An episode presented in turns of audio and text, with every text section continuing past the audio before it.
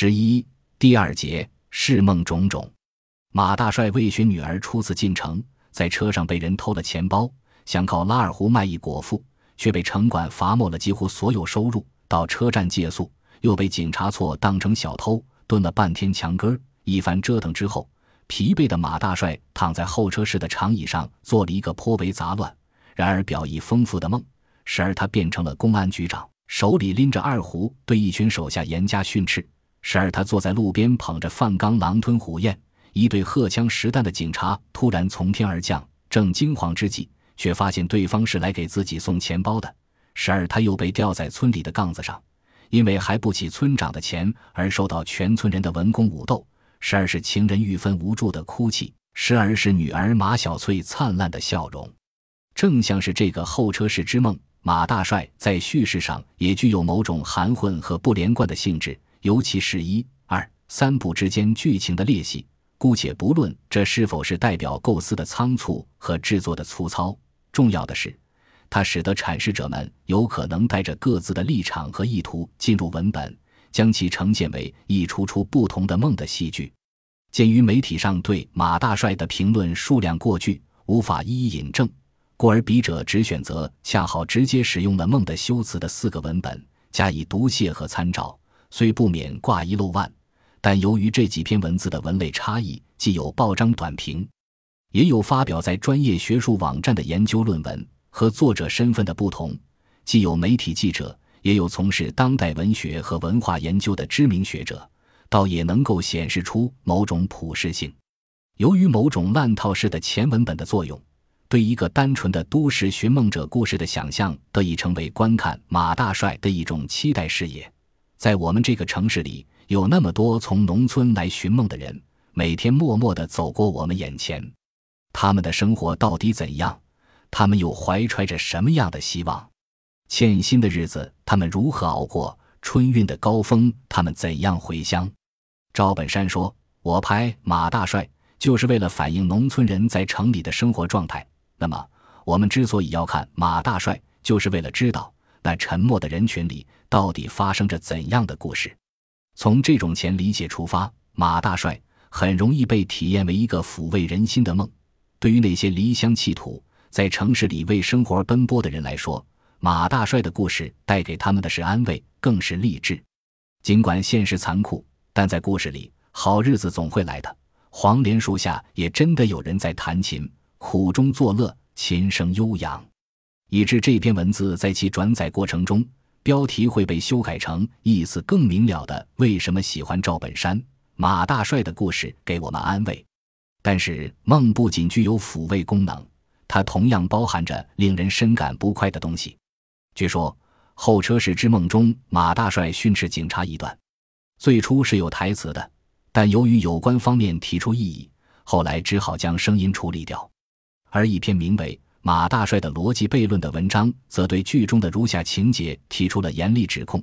马大帅曾经做过送外卖的工作，一天在送饭路上，他遇到了自己刚进城时认识的几个流浪，看到后者忍饥挨饿的惨状，不禁出于怜悯，分了一些饭菜给饥儿，并试图以缺斤短两的方式蒙骗客户。虽被对方识破，却在辨明原委之后获得了原谅。文章作者愤怒质问。以牺牲市场契约精神为代价，以牺牲信守合同的双方利益为代价，马大帅究竟在这个过程中扮演了什么样的角色？他所做的善举和他所犯的过错究竟孰轻孰重？一次欺骗行为是否可以因为欺骗理由的自我正当感而被忽略？这个角色行为应得的客观评价和主创人员所要表达的主观评价是否一致？并最后宣判道。做梦吧，只要人类的基本价值没变，只要社会公正和公平还是我们讨论这个命题的前提之一，那么这个命题就永远都不成立。显然，以市场原教旨主义的试点来看，马大帅无异于社会鸦片，他又是观众背离人类最基本的真理——市场契约式的永恒公正。而在具有某种反思性的现代化论者看来，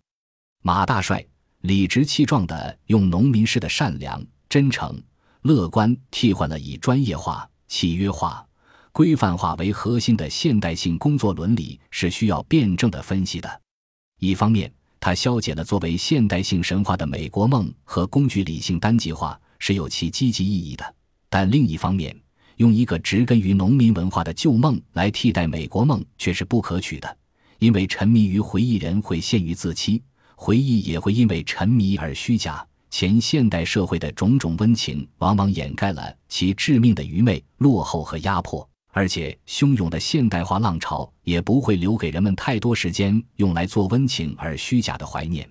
这种以梦解梦的循环，不能为面临现代性困境的人们找到真正的出路。这篇名为《以梦解梦》的论文对马大帅的批判，完全以现实为依据。马大帅依靠农民气质在城里赚钱，放到现实中是不可能的。马大帅父女代表的田园理想。不可能真正医治城市人的精神疾病。刚子以武犯禁的侠客行为，在现代社会必然受到法律的制裁。因而，赵本山的农民梦在现代性面前是苍白无力的。现代性的旅程只能在不断的修订中前行。换言之，现代性仍被确认为唯一可能和不得不接受的真实。论文作者虽然也批判工具理性。但其刻板的现实主义却恰好表现了工具理性单极化对文艺批评的深刻影响。正是这种没有得到真正反思的现代性前理解，将马大帅呈现为一个现代化进程中的浪漫怀旧的烂套。就笔者目力所及，唯一没有按照梦幻真实的二元模式来为马大帅释梦的，是一位持后现代主义立场的批评家，在他的表述中。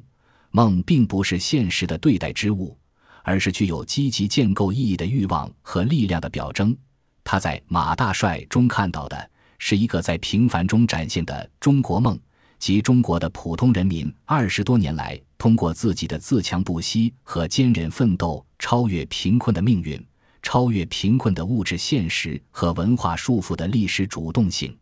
这种中国梦或历史主动性的前提是对贫困的不满和对贫困之危害的自觉。在作者看来，电视剧中刚子的弟弟的因吸毒而绝望，刚子的法外复仇和入狱，牛二的无赖，流浪孩子不良习惯，城市流氓的活动，都表现了贫困带来的腐蚀性。而中国人民依靠个人奋斗改变贫困命运的历史主动性，不仅体现在马大帅的办学事业上。也体现在剧中的爱情故事上，从小翠和刚子的爱到马大帅和玉芬的爱，直到范德彪和桂英的感情里，都包含着这中国梦的最为可贵的一面，包含着改变命运的意志和决心。也就是说，马大帅系列最终接上了刘老根主题，展示了对于这个社会和这个国家的承诺和信心。作者的中国梦修辞不仅将二十余年来的中国社会变迁叙述为一个线性的历史进程，而且也将第一、第二两部马大帅缝合成了一个和谐的意义整体。似乎马大帅的形象不曾发生断裂，而吴宁说是一个自然流畅的过渡，完成了一个农民向城市人的转变。当他如此表述的时候，他也就失去了阐释马大帅的下一个梦的契机。马大帅第三部的第一组镜头就是一个梦的场景，马家铺子众乡亲夹道欢迎马大帅荣归故里，为家乡投资。梦境过后，清洁工马大帅正窝在墙角，满脸疲态的打着瞌睡。显然，美梦开场起的是开篇破题的作用。在第三部戏里，梦几乎成了一个结构性的表意元素。剧中的另一位男主角。城市梦做得更深更久的一范德彪、范伟士，不但为梦所缠绕，而且不断自我解梦。由于梦的启示，他做出了和妻子桂英离婚等一系列荒唐决定，并且在一次日梦周公之后，开办了彪哥解梦馆，专门为人坐堂识梦。中途又因为一次范氏危机而进行了方法论革命，捧读梦的解析，转投福门，以致号称古有奥地利国弗洛伊德。今有辽北地区范德一标，直到被一位回开元探亲的精神分析专家戳穿，后者训诫道：“我不用问你做了什么梦，你敢把弗洛伊德的像挂在墙上，本身就说明你有心理疾病。”当范德彪不再解梦的时候，他已从种种城市幻梦中彻底清醒过来，随马大帅回到了农村。然而，延伸到剧外的情节似乎更具反讽意味。马大帅刚在辽宁电视台播出不久，《梦的解析》便在沈阳各大书店脱销。受彪哥解梦的影响，这部精神分析经典成了比《周公解梦》更前卫的解梦书。或许这是一个同样真实的中国梦。尽管上述诸种诗梦呈现出了不同的图景，但无论是感伤滥情，还是狰狞批判；无论是老式的农民梦，还是新式的中国梦，亦或是赵本山本人的反噬梦式的诗梦，都在同一个方向上简化和远离了马大帅最初的那个候车室之梦，一个挣扎在城乡边界线上的农民的复杂身体经验。各种解码和叙事都只在一种问题意识当中构成争论。马大帅进城之后怎样？而他出发的那个起点，则早已成了确定无疑，甚至不言自明的前提：都市寻梦、市场正义、自我修订的现代性、一往无前的历史主动性、回家建设新乡村，以及其他无数可能的设想与实践，都可以将它当作坚实而稳定的地面。本集播放完毕，感谢您的收听，喜欢请订阅加关注。主页有更多精彩内容。